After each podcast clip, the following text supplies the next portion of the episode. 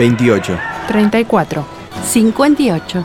73. No importa si tenés 18 o 70 años, vos también podés terminar la secundaria de forma virtual y desde cualquier lugar del país. Con educación hay futuro. Conoce más en buenosaires.gov.ar barra Terminal la Secundaria. Buenos Aires Ciudad. Estudia actuación en Timbre 4. Niños, adolescentes, adultos. Dirección Claudio Tolcachir. Informes en www.timbre4.com.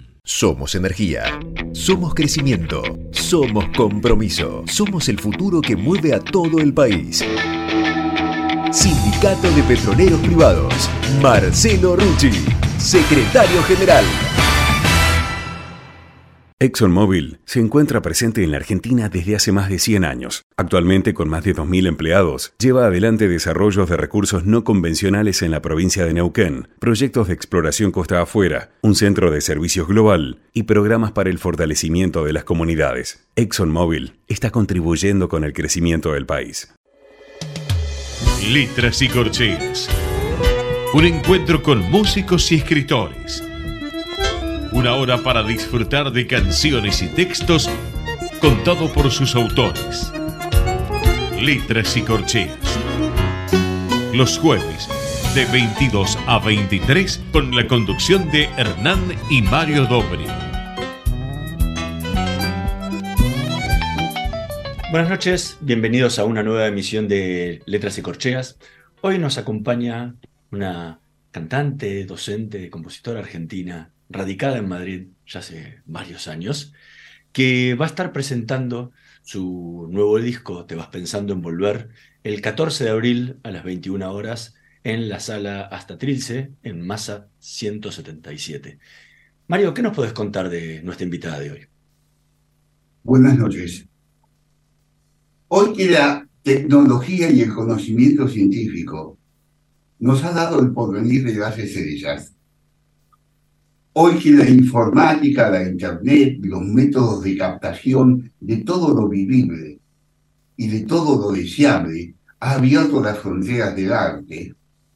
Hoy que grabar, modificar e instruir instrumentos musicales a través de una consola nos ha permitido casi alegremente divulgar todo nuestro imaginario, hoy, simplemente hoy, los artistas estamos desnudos, económicamente hablando, de estos beneficios, si no fuese simplemente por nuestras actuaciones. Hemos retornado a la época de los artistas transhumantes, que de lado en lado, de camino en camino, debían ganarse el pan de su arte, trasegando arrojo, simpatía, altura y su arte.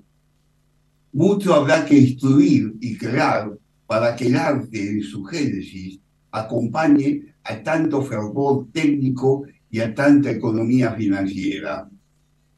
Hoy, en esta noche de letras y costillas, nos visita una artista argentina, presidente de larga data en las tierras españolas, cantante de valores excepcionales y trabajadora del difícil arte de la composición y el canto con la cual poder navegar en este intrincado laberinto.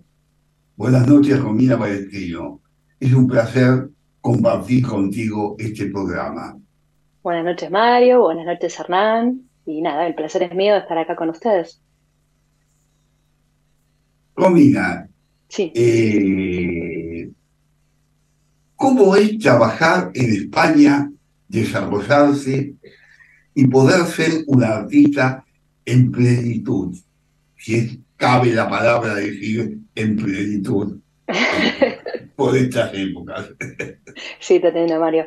¿Cómo es? Bueno, como seguramente le pasará a cualquiera de los compatriotas que vienen hoy en día a sentarse por estos lados, ¿no? Los comienzos son difíciles, hay mucho que pelear, mucho que remar, y, y, luego, bueno, uno poquito a poquito se va haciendo con la cultura, con el lugar, y trata de buscar su propio lugar, ¿no? Dentro de lo que uno trae en la mochila y, el lugar a donde está llegando, que tiene todas sus características completamente diferentes, aunque compartimos el idioma, es eh, culturalmente es completamente diferente. Pero bueno, yo si te lo puedo resumir, yo creo que no hay que dejar de pelear nunca y hay que seguir remándola como el primer día. Eso sería el resumen. Hace muchos años que vives en España y, tus comienzos tienen que ver con el tango. ¿sí? Y acabas de sacar un disco que tiene toda la, la selección que hiciste de temas de Serrat, con versiones de temas de Serrat.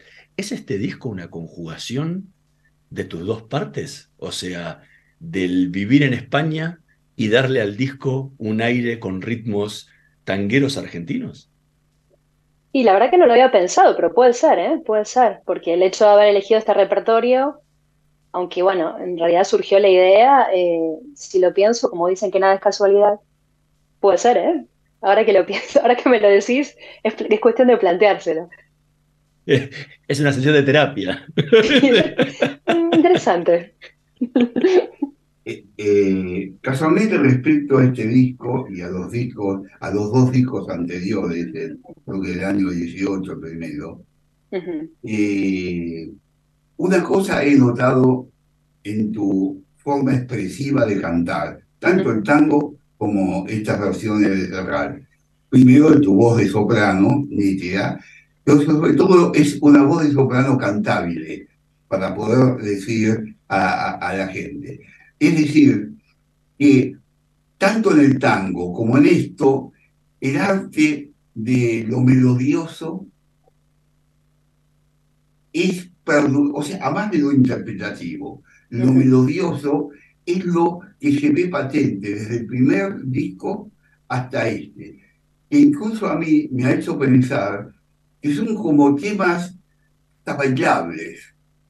Es decir, que si uno quisiera ponerse a bailar comúnmente, podría hacerlo, sabiendo de que de pronto en el arte del tango, la, y más en el de Serrat, los discos de Serrat, que son de un cantautor, y un cantautor canta a su manera y en forma expresiva determinada, pero no en tu estilo de ser.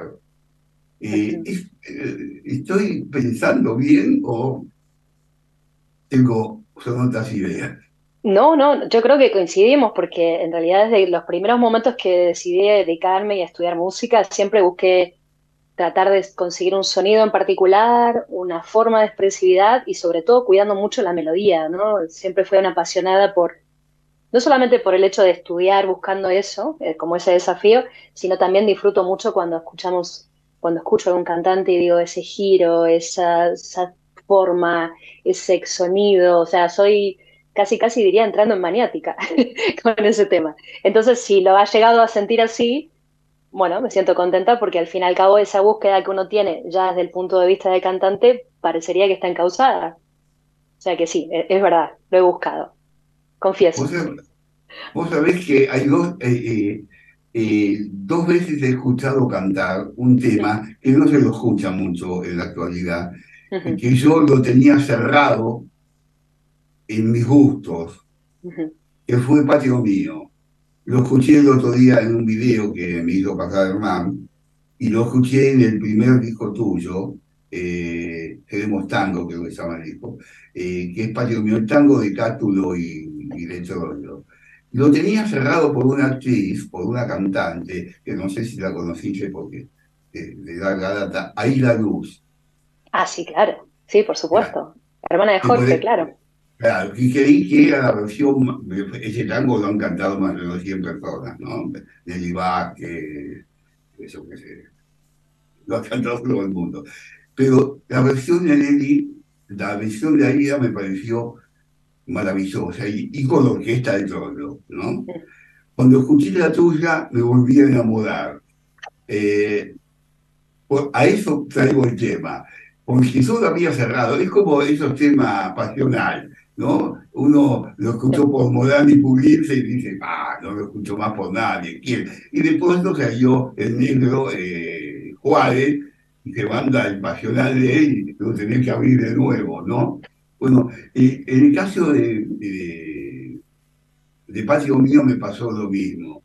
Eh, ¿Qué sentiste cuando grabaste?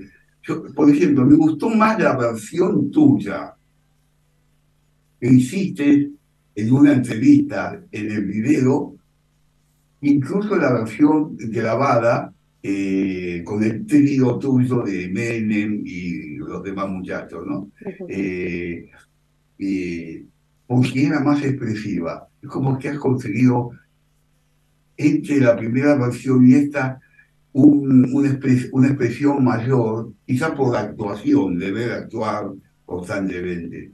¿Qué sentiste vos con ese, con ese tema? Y, y, te cuento, Mario, que eh, ese tema en particular, de hecho, lo hablábamos el otro día en el reportaje que, que viste el video con, tocando con, con Guachi, eh, que, que, me preguntaban justamente qué me apasiona de ese tango. Y lo que me apasiona de ese tango es la poesía. La poesía de lo que plantea de esas imágenes del patio, exacto, de esas imágenes del patio, de la ropita colgada, de hecho lo comenté, de, esa mamá cebando el mate, de todas las trifulcas que habían entre los habitantes de las habitaciones de la casa Chorizo, que naturalmente, eh, obviamente está situado en un tiempo y una época, pero la verdad que uno lo, va, lo, va, llevando a su propia imagen de su patio o de todos los patios que has vivido, ya sea el tuyo, el de tu abuela, el de tu mamá. Entonces, yo creo que si buscara la diferencia entre la versión grabada, que es del año 2016, mira, ya pasó, ¿eh?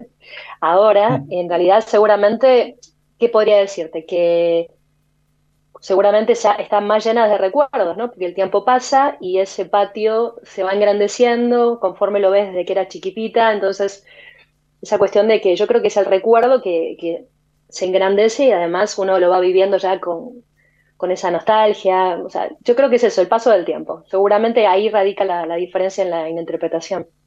¿no? Ahora, y, y, ese paso del tiempo del que hablas, cuando te ves hoy, te escuchas, te ves y te escuchas cantar hoy, eh, con en tu último disco, te vas pensando en volver, y con esos, esos comienzos donde, donde, graba, donde estaba Seremos Tango, el, el, disco donde estaba Patio Mío.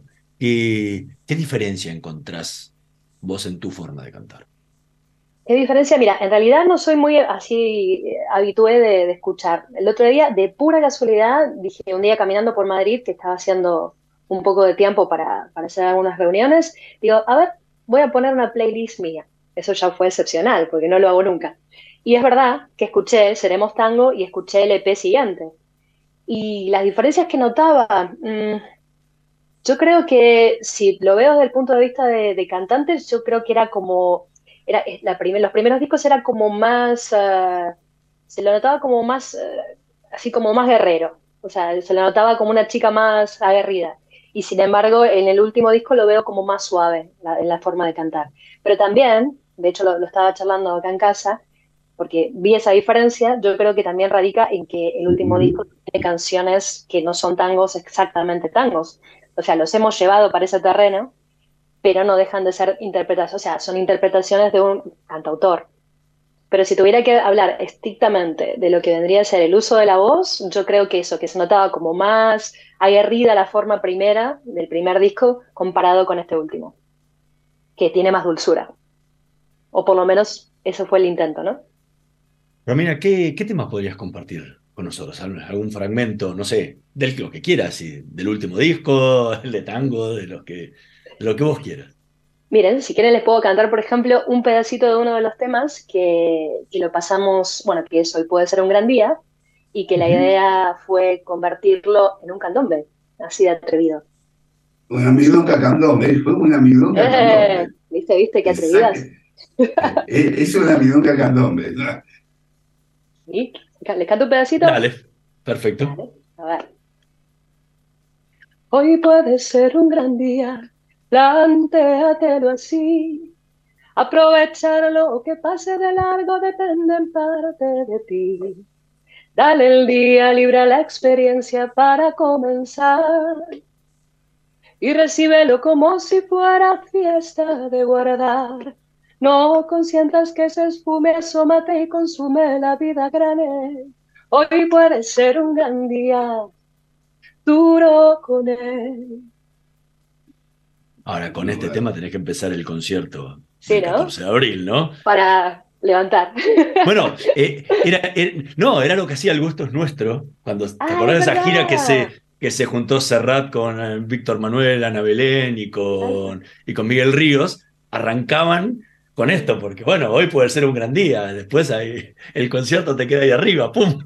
Tenés razón, tenés razón, no lo había pensado. Es verdad que ese, o sea, ese disco, bueno, ese concierto yo no lo vi en directo, muchos compatriotas nuestros sí, pero lo, escuché en el disco y ahora que lo decís es verdad, arrancaba con esto, mirá.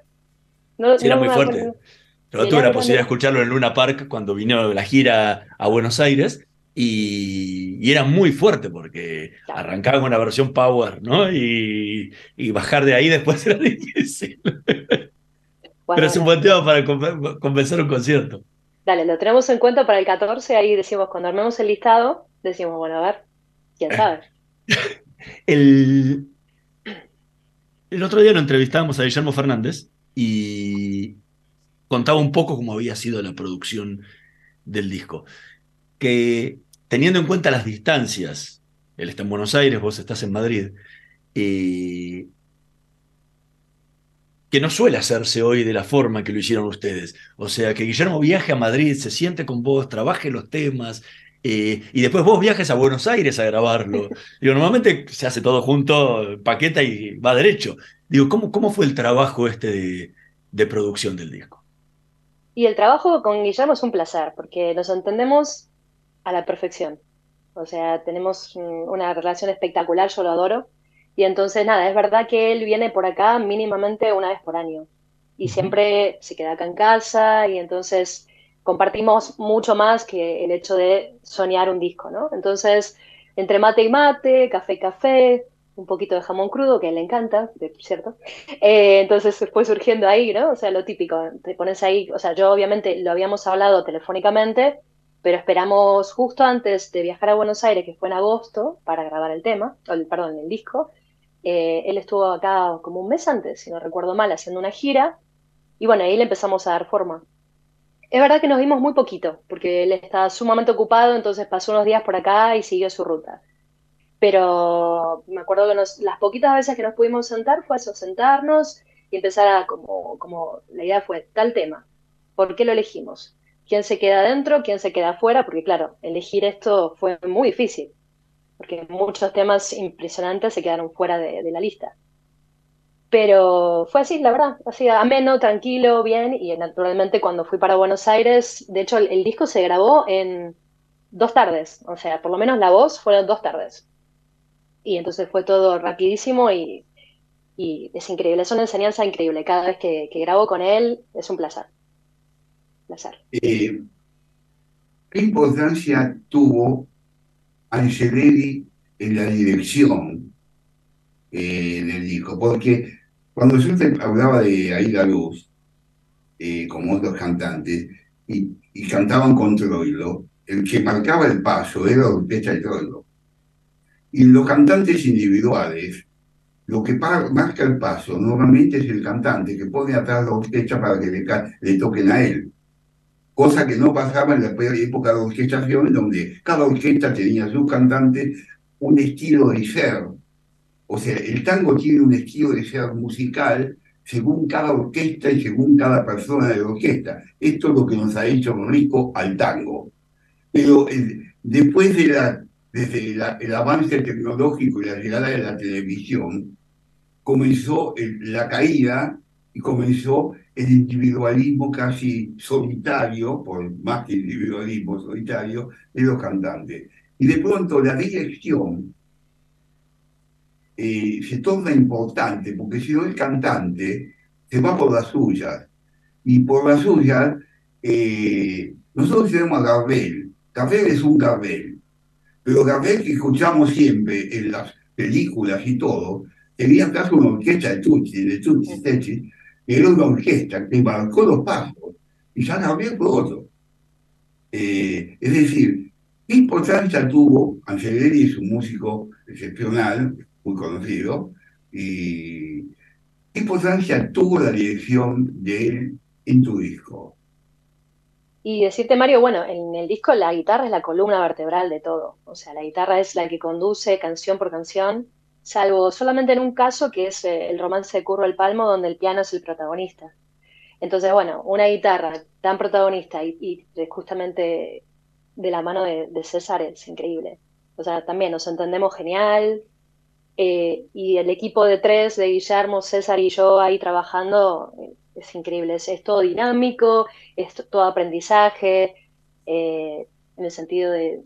Igualmente, yo contarte que cuando llegué a Buenos Aires, lo que debería ser la base instrumental ya estaba grabada, lo había hecho con anterior, anticipación Guillermo, César y todos los músicos que participaron. y naturalmente ellos, a medida que grababan, me lo iban enviando para que yo me fuera familiarizando con, con cada canción y pudiera ponerle, digamos, la, parte vocal y toda su interpretación. Pero claro, igualmente como te digo, es un placer también trabajar con César porque de hecho cuando fui a grabar el disco a Buenos Aires hicimos una fecha en el Museo Azul Solar donde él me acompañó, eh, más allá de que vinieron invitados, también vino Guillermo y demás. Y increíble, o sea, esa guitarra es una orquesta, o sea, no hace falta más. Estás ahí cantando con él y nos miramos, nos entendemos, lo disfrutamos, o sea, llega un punto que cada uno va ahí metidito en la canción y, uno disfruta de cantar y de escucharlo, o sea, es increíble. Entonces, otro placer, la verdad, si te tengo que decir. Muchas veces en los procesos de, grabación de los discos, eh, uno está dentro de la grabación de todo el disco. Pero en este caso decías, llegué, si bien me iban mandando las cosas, llegué con la base ya toda hecha a poner la voz solamente.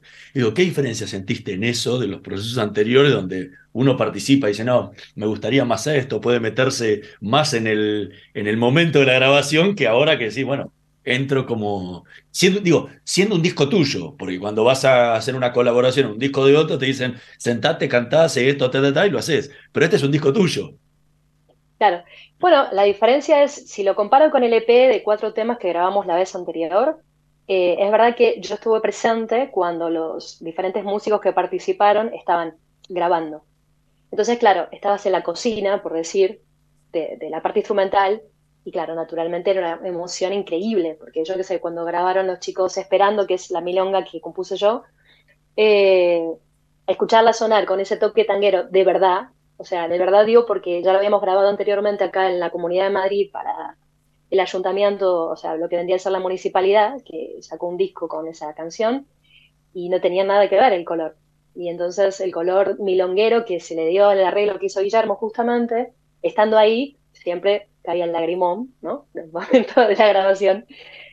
Ahora, bueno, se podría decir que si lo comparo con este último disco, la, emoción fue más en cada retazo que me mandaba Guillermo de, escucha esto, por favor, ¿no? De, hemos grabado tal cosa. Entonces yo escuchaba y claro, los lagrimones caían, pero de este lado, ¿no? Cuando escuchabas, digamos, lo que te mandaba él. Salvo un solo tema que prácticamente me lo dio cuando llegué, el resto yo ya lo venía estudiando y escuchando para estar a la altura de, la grabación y hacerlo.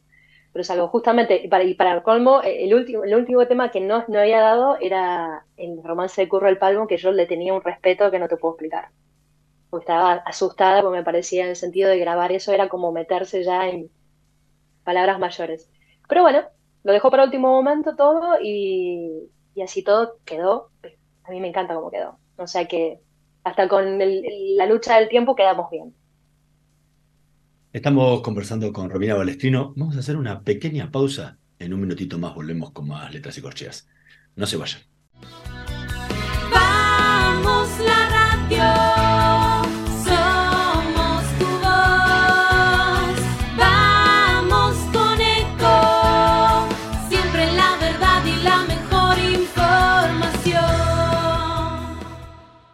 ¿Cuándo fue la última vez que te tomaste un respiro para ver un amanecer?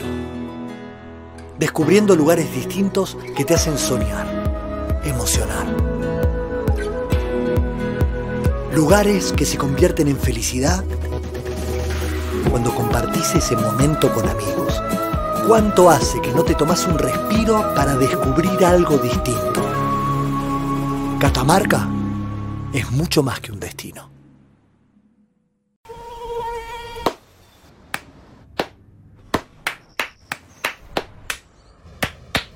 No aplaudamos al mosquito, combatámoslo en serio. Para combatir el dengue, el zika y el chikungunya, evitemos que los mosquitos piquen y se reproduzcan. Usemos repelentes, coloquemos tules en la cuna de los bebés y demos vuelta a contenedores para que no se acumule el agua. Si tenés fiebre alta, dolor de cabeza y dolor muscular, no te automediques y acudí al médico. Encontrá más información en argentina.gov.ar. Argentina Unida, Ministerio de Salud, Argentina Presidencia. ¿Cómo prevenir dengue, zika y chikungunya? Sin criaderos no hay dengue. Limpia tu patio de objetos que acumulen agua. Elimina agua estancada de recipientes. Reemplaza con tierra o arena el agua de tus flores. Tapa los tanques de agua y cisternas. Tira y perfora llantas para que no acumulen agua. Limpia floreros y bebederos. Recordá, sin criaderos no hay dengue. Intendencia Menéndez. Informate en ecomedios.com. Seguinos en Facebook. Ecomedios Live. Letras y corcheas. Una hora para disfrutar de canciones y textos contados por sus autores. Con la conducción de Hernán y Mario Dobri.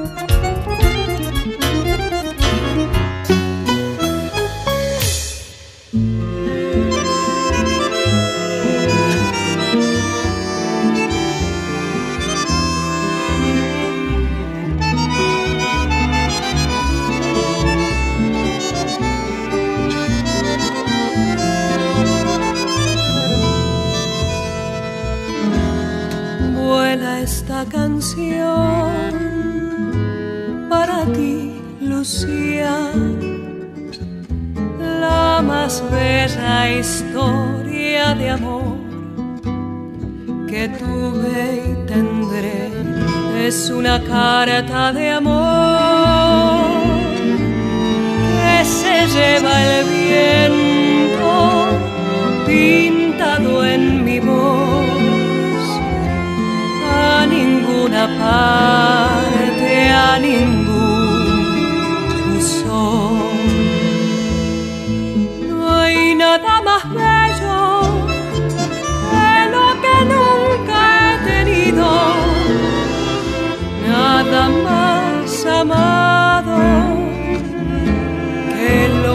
perdí.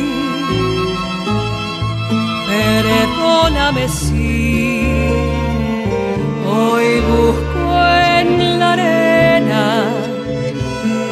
una luna llena que arañaba el mar. Si alguna vez fui un ave de paso, lo olvidé vanidad en tus brazos.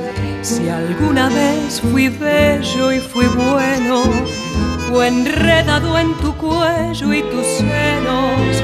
Si alguna vez fui sabio en amores, lo aprendí de tus labios cantores. Si alguna vez amé, si algún día después de amar amé, fue por tu amor en Lucía.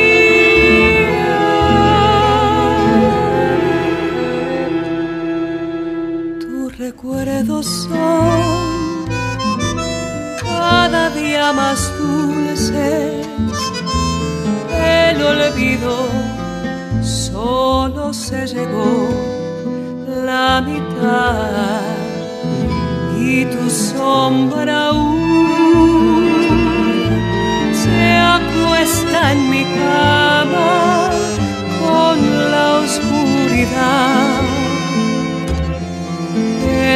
mi almohada y mi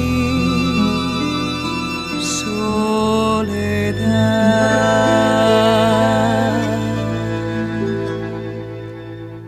Escuchábamos, Lucía, en la versión de Romina Bolestrino, que forma parte de su último disco, Te vas pensando en volver, que va a estar presentando el próximo 14 de abril a las 21 horas en la sala hasta Trilce, Malsa mi- eh, 177, no 1700, Masa 177.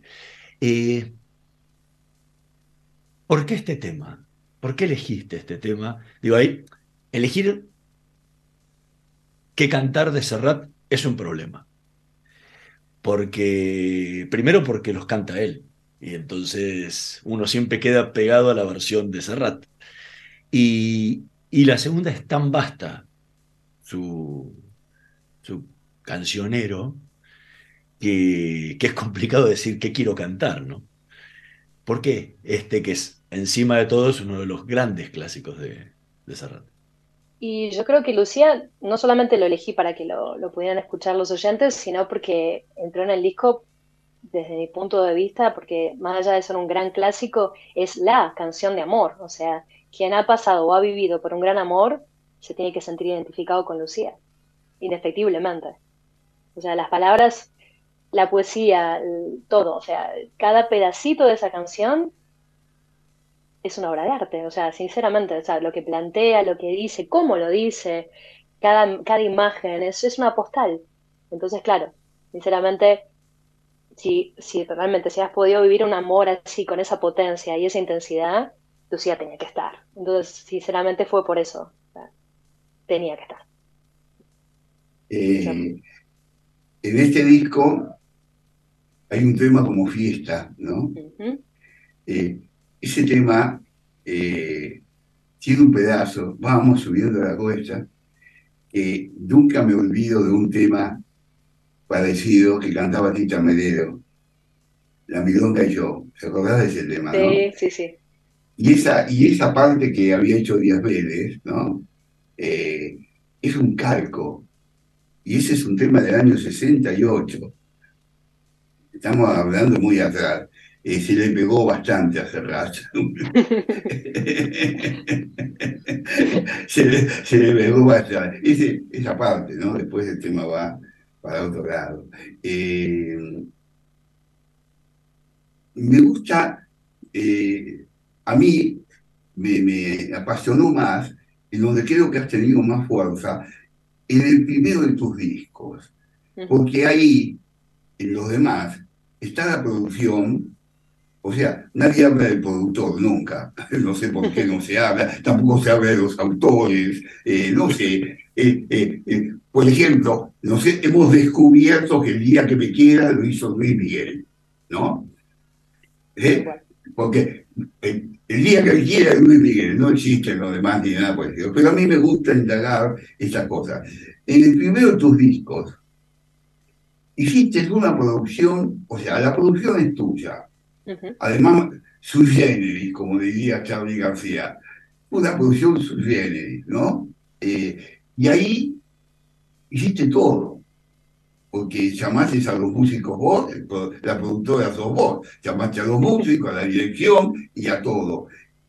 ¿Cómo fue de ese disco, donde te tuviste que jugar el todo por el todo, desde, desde lo raso, a este último, que tenemos la suerte de que Guillermo, el que no iba a decir Guillermito, yo me olvidé, ni, loco, ni loco. Eh, y Guillermo hace la producción y te ves la dirección de Angeleri atrás. Eh, ¿Cómo fue? Bueno, en realidad el primer disco, es verdad que yo también me, me, basé mucho en la opinión de Sergio Menem, que hizo todos los arreglos. Él también vive acá y, y se desenvuelve como guitarrista, arreglista, también toca el cello, bueno, es multiinstrumentista, una persona sumamente versátil, así como músico. Eh, entonces es verdad que me apoyé bastante en él en ese sentido, ¿no? De hecho, él, algún que otro tema de ese disco me lo sugirió él. Eh, recuerdo justamente el balsecito de Absurdo, yo no lo conocía, la verdad, no lo conocía, y él me dijo, ¿por qué no le das una oportunidad, le escuchás y, y lo podemos... Es un tema, ese es un temazo. Temazo, temazo. Un Coincido, temazo. Mario. Sí, increíble. Mira, en este disco metiste un montón de temas de Expósito y de Stamboli. Uh -huh. Me llamó la atención porque tiene muchísimo. Incluso te iba a sugerir, aunque no necesitas que te sugiera nada yo, eh, un tema que no está visto casi, de uh -huh. con Cátulo Castillo, que se llama Te, te han servido el té. ¿Sí? Es un tema de Stamponi y Cátulo Castillo que creo que no tiene más que una versión que la hizo hace poco eh, un chico Lautaro Maza, que canta, no sé, vos lo debes conocer, capaz también, que canta muy bien, Lautarito, y una versión que se hizo, se pasó de olvido de la versión. Es un temazo de Stamponi terrible. Y este que vos hiciste, lo que hiciste de Stamponi acá, junto a, a Realmente fue maravilloso. Estoy contento. Genial, gracias Mario. Sí, no, como te digo, pero confieso que no lo conocía. Yo no lo conocía en absoluto. Y cuando Sergio me lo sugirió, dije, wow, ¿cómo? O sea, me pareció una piecita, digo, pero ¿qué es un caramelo? O sea, la poesía, la, melodía con esa, esa forma, no sé, dije, tiene que entrar. Entonces, entonces, bueno, igualmente es verdad, como vos bien me decías, estando prácticamente lo hice sola, entonces, eh, naturalmente uno consulta, pide consejo, y no tenés esa cuestión como ahora que uno tiene esa red de protección, por decir, que es la dirección de Guillermo con, perdón, los arreglos de Guillermo y la dirección de César. Este, claro, es, otro, es otro tipo de, forma. O sea, los dos, las dos partes tienen sus cosas buenas, porque bueno, en el primer caso, aunque uno aprenda los golpes muchas veces, a hacer cosas estando sola, aprende igual. Entonces, también vale también es algún desafío, pero es enseñanza también. O sea que ahí estaría la diferencia. ¿Qué importancia tiene la ropa? La ropa. no te hablo en serio. Tu actuación que hiciste en Alemania, con las piezas de Piazzolla, con ese traje crema, creo que era crema, con esas mangas largas que te caían a los costados, eh, no olvidemos que yo empecé el tema, el temario este diciendo de que los artistas hoy tienen que ir a ganarse la vida actuando, como lo hacían en épocas peleaditas. Por lo tanto, desde la ropa, la gestualidad, la, todo es importante porque eh, ahí, arriba del escenario el público va a ver. La música se escucha, pero ahí va a ver. ¿No es así? Eh, ¿Qué importancia le da a la ropa en tu actuación? Y a ver, la ropa tiene que tener la justa medida de todo. O sea, yo, creo en el caso de lo que yo busco es que, más allá de la comodidad, que formen parte de tu identidad. En el sentido de, que se vea. O sea, que sea como. Igual que el tema de las mangas que, llamabas, que me comentabas de, ese traje. Es verdad que. Traje. Sí, es un traje. Aparte, bueno, lo loco de todo esto que fue diseñado y creado por una amiga alumna de canto, o sea, alumna mía de canto, que es diseñadora y, fue, fue me, encantó el hecho de hacerla participar a ella y decirle, bueno, mira, hay esta posibilidad y te gustaría este desafío y ella se, o sea, me encantó y estuvimos ahí trabajando codo a codo porque la idea era llevar algo especial, ¿no? Y luego después en eh, otras actuaciones donde, por ejemplo, saqué un saco donde tenía parte de letra de Piazzolla eh, dibujado a mano por otra gran amiga que es eh, justamente pintora y esto, o sea, este, licenciada en Bellas Artes, que, también me gustó llevar, digamos, una creación de ella. Pero sí, la ropa es fundamental, o sea, es parte de tu identidad a la hora de, subir a un escenario, yo creo que es, es parte de un todo, ¿no? Y la gestualidad, bueno, también es, es un tema, porque bueno, yo suelo ser demasiado muevo demasiado las manos, esas cosas, y es verdad que eso todavía lo, lo sigo trabajando porque a veces eh, me paso un poco, por decirte, Mario. Entonces, yo, te diría que, yo te diría que me resulta muy bello. Hay una cantante que vos conocés que se llama Sandra Luna, ¿no? Claro que tiene una gestualidad maravillosa, ya la conocemos como cantante. Me hiciste acordar mucho a Sandra. Ah, eh, sí, y es hablar de cosas importantes, ¿no? Y yo creo que eso favorece muchísimo. La ropa, la gestualidad, la gestualidad, las cosas, aparte de la voz y de todo, de esa voz cantable, como estamos hablando, eh, estoy haciendo una crítica no solo del disco, sino de la persona actuando, porque es en la, actuación donde digo nosotros, porque trabajo en estas cosas también, nosotros los artistas tenemos que ganar plata para vivir. Porque de algo vivimos, si no, no, no, ganamos el ambiente. Eh, por eso te hago preguntas de, este tenor, ¿no?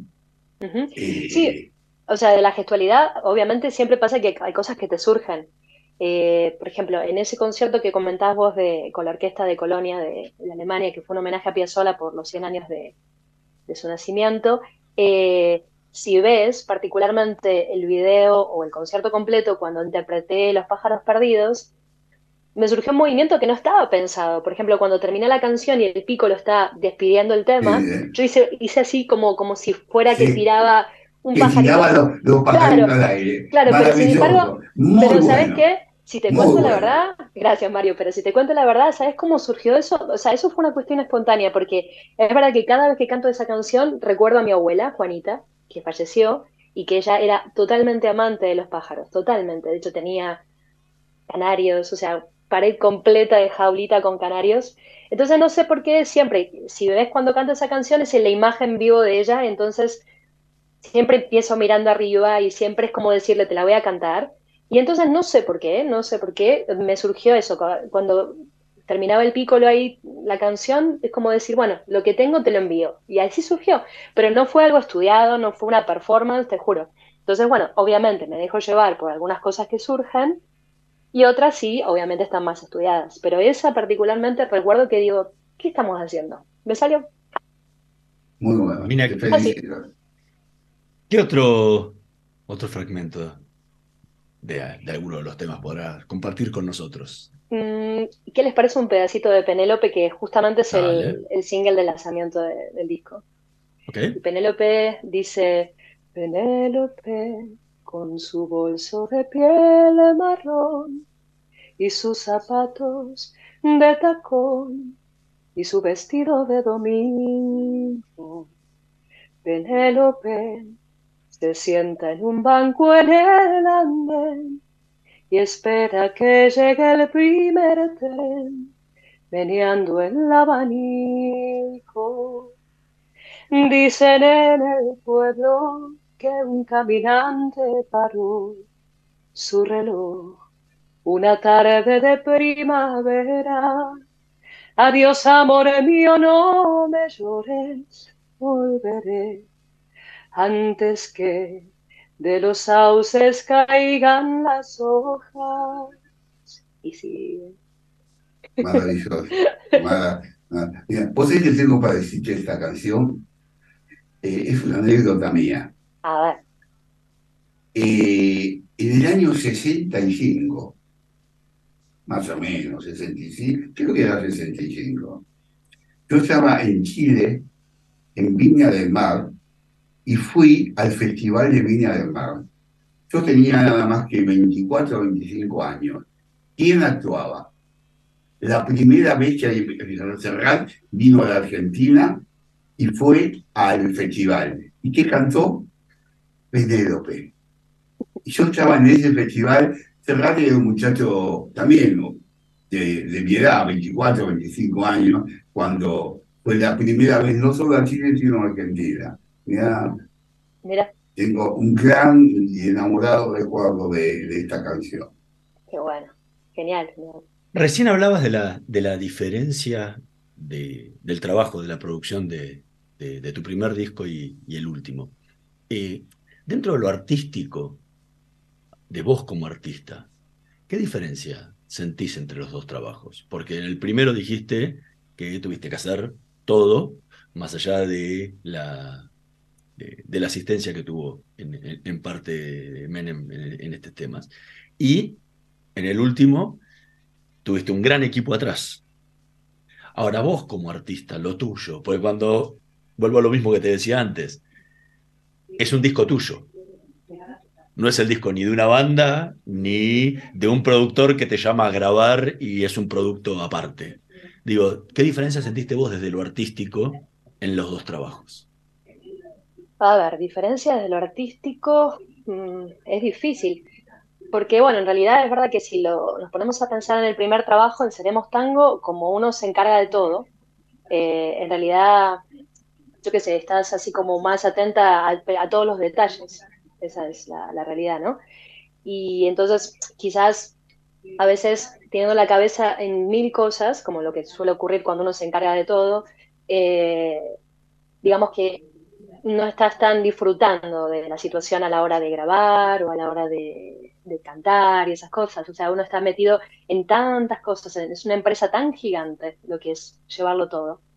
Entonces, claro, y en el caso del último disco de, Te vas pensando en volver, digamos que se disfruta más desde el punto de vista de, la emoción de cantar, de, estar en el estudio, de escuchar los comentarios de, Guillermo y Romina tal cosa, eh, o verle las caritas a ellos cuando uno está grabando y, ver que están de acuerdo o disfrutar ese momento. Yo creo que es eso, ¿no? Como que quizás el último disco, al tener un equipo de semejante lujo, y en el anterior también, por supuesto, en el EP, eh, digamos como que te centras más en disfrutar, ya que del resto se encarga este equipazo, digamos, por decir, ¿no? O sea, es como, es como, viste esa cuestión de la garantía de calidad, de decir, yo sé que atrás hay un equipazo así, entonces esto va a estar muy bien, ya tu cabeza se serena y te dedicas más, eso de zapatero a sus zapatos, bueno, vamos a cantar. también, eh, también, hablabas del, del encontrar tu sonido. ¿Cómo podrías definirlo vos hoy? El sonido, o sea, el mío y cantar, ¿no? Y a ver, ¿qué decirte? Mm, ¿Cómo podría definirlo? Bueno, a mí lo que me gusta, de, si te lo hablo del punto de vista de estudiante, porque yo creo que al fin y al cabo uno nunca deja de estudiar cuando se dedica a la música, o sea, es una investigación constante realmente. Y aparte porque siempre tengo la, la, sensación de que si el día que diga hasta acá llegamos, es como que ya está, nos dedicamos a otra cosa, ¿no? Porque es como un médico, el médico nunca deja de estudiar.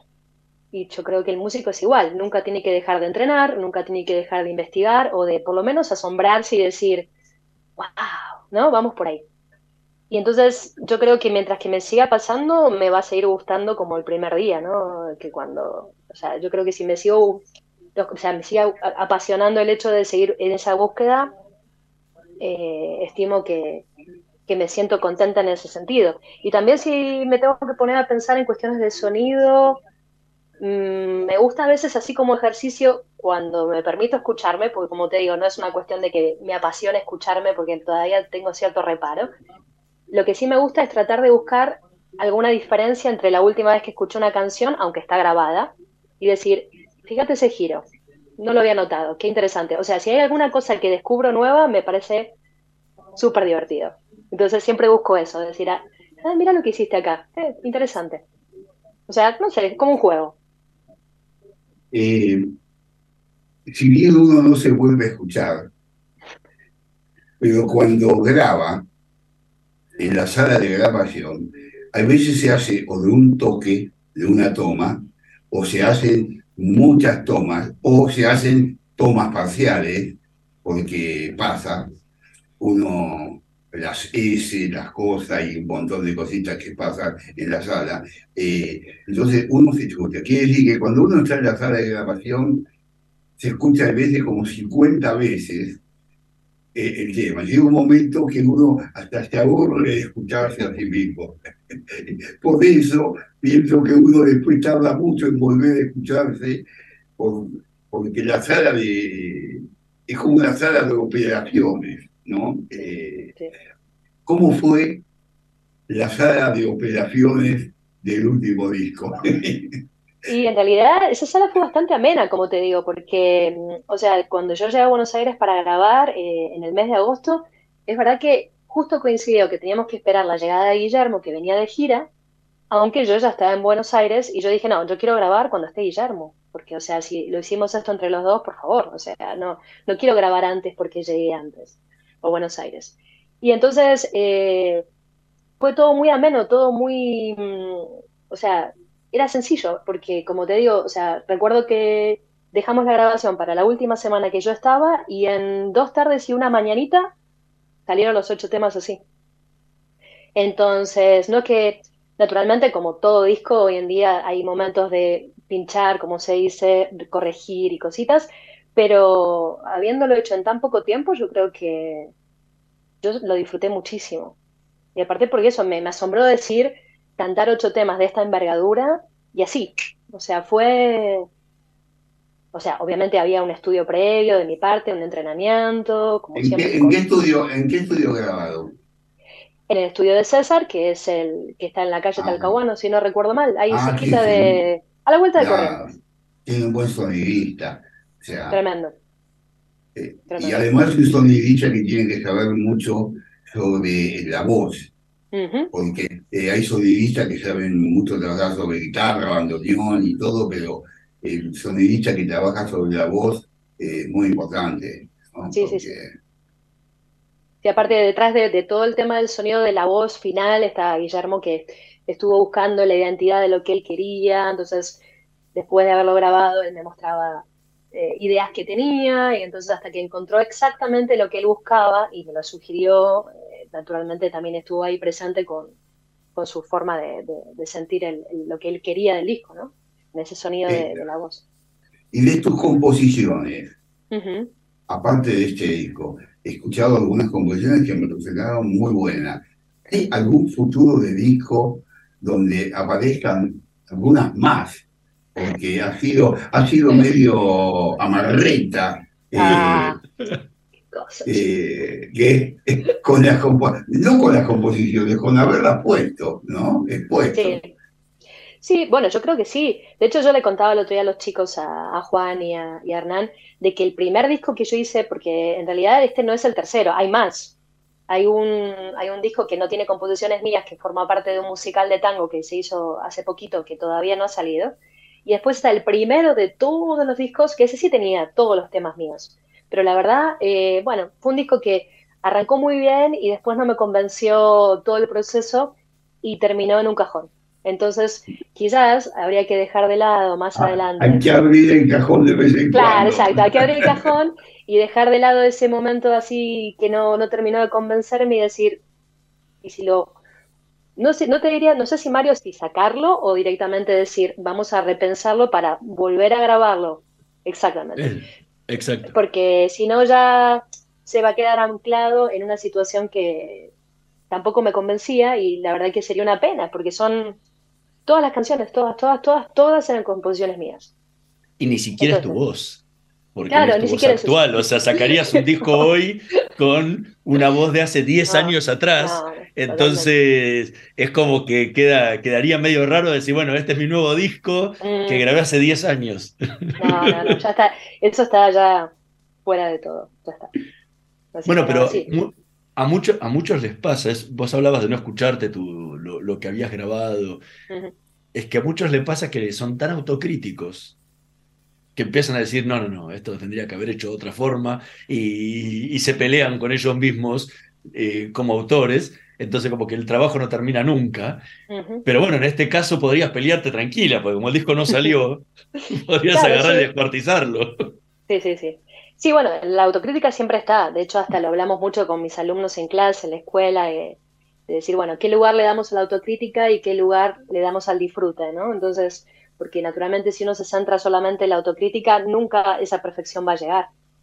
Entonces, pero es verdad que no sería la, la persona que soy hoy si presento ese disco. O sea, se puede quedar ahí guardadito como está en ese cajón, como le decíamos a Mario, pero quizás estaría bueno darle una oportunidad y a esas canciones que en su momento fueron, fueron muy importantes y, y- y que quedaron ahí. Y bueno, y después hay más canciones que la verdad que ni siquiera he grabado, o sea que sí, es- quizás sería el momento un poquito más adelante de, de planteárselo, ¿no? De Sí, porque pasar, pasar de intérprete de lo suyo, o sea, a, a- a un intérprete general. No quiero decir cantautor, porque vos sabés que la palabra cantautor me suena feo, ¿lo viste? Es como, eh, me suena como tornillo, eh, y, y- y- no, eh, las propias interpretaciones, las propias interpretaciones de sus propias eh, musicalidad y sus cosas. Y es importante porque si no pasa el tiempo y la gente se acostumbra a escuchar, vos viste lo que es un concierto. En un concierto si pones 10 temas tuyos, nuevos, después del primero no te escucha nadie. Así lo cante McCartney o lo cante quien sea, no, puede- no lo escucha nadie. Pero hay que ir introduciendo de a poco para ir acostumbrando el oído de los oyentes. Y si no, es imposible. No se gana, no se gana espacio. Sí, sí, sí, totalmente. Coincido con vos. Sí, bueno, en los conciertos que hacemos, eh, bueno, los que yo tengo la posibilidad de elegir mi propio repertorio, sí, alguna canción introduzco, sobre todo la, Milonga Esperando, que es la que está en el EP anterior. Eh, porque bueno, yo adoro esa canción y me ha dado cantidad de satisfacciones, entonces, y como técnicamente lo que habla es parte de mi historia, la verdad que siempre que puedo, esperando suena. Pero sí, naturalmente sería, sería pensado, o sea, sería una posibilidad el hecho de poner cada vez, introducir más canciones mías, sí, sería, sería, tendría, tiene su lógica. Lo que pasa es que tengo que tomar la decisión de decir, es hora de, de hacerlo. Pamela Valestino, muchísimas gracias por haber acompañado en esta noche de Letras y Corcheas. A la audiencia le recordamos que el próximo 14 de abril a las 21 horas va a estar presentando su último disco, Te vas pensando en volver, en la sala Hasta Trilce, en Masa 177 en la ciudad de Buenos Aires. Así que no se lo pierdan porque va a ser un show espectacular. Gracias Hernán, un saludo Mario, gracias a todos. Muchísimas gracias, la verdad que eh, ha, sido más que un gusto de verte, de verte así ante mis ojos. Gracias. Igualmente. Nosotros nos vamos a recontar la próxima semana en una nueva emisión de Letras y Corcheas en la operación técnica Javier Martínez y Gerardo Suberana. Nos vemos. Chao. 28. 34. 58. 73. No importa si tenés 18 o 70 años, vos también podés terminar la secundaria de forma virtual y desde cualquier lugar del país. Con educación hay futuro. Conoce más en buenosaires.gov.ar barra Terminal la Secundaria. Buenos Aires Ciudad. Estudia actuación en Timbre 4. Niños, adolescentes, adultos. Dirección Claudio Tolcachir. Informes en www.timbre4.com. La energía que mueve al país nace del esfuerzo y compromiso de los miles de hombres y mujeres que con coraje ponen el cuerpo a una industria que no para de crecer. Con el compromiso que nos caracteriza, acompañamos a nuestros 26.000 afiliados y a sus familias con servicios e infraestructura de punta. Por eso, construimos clínicas, consultorios, farmacias y centros recreativos en toda la región. Marcelo Rucci, secretario general del Sindicato de Petroleros Privados. Energía que se siente. ExxonMobil se encuentra presente en la Argentina desde hace más de 100 años. Actualmente, con más de 2.000 empleados, lleva adelante desarrollos de recursos no convencionales en la provincia de Neuquén, proyectos de exploración costa afuera, un centro de servicios global y programas para el fortalecimiento de las comunidades. ExxonMobil está contribuyendo con el crecimiento del país.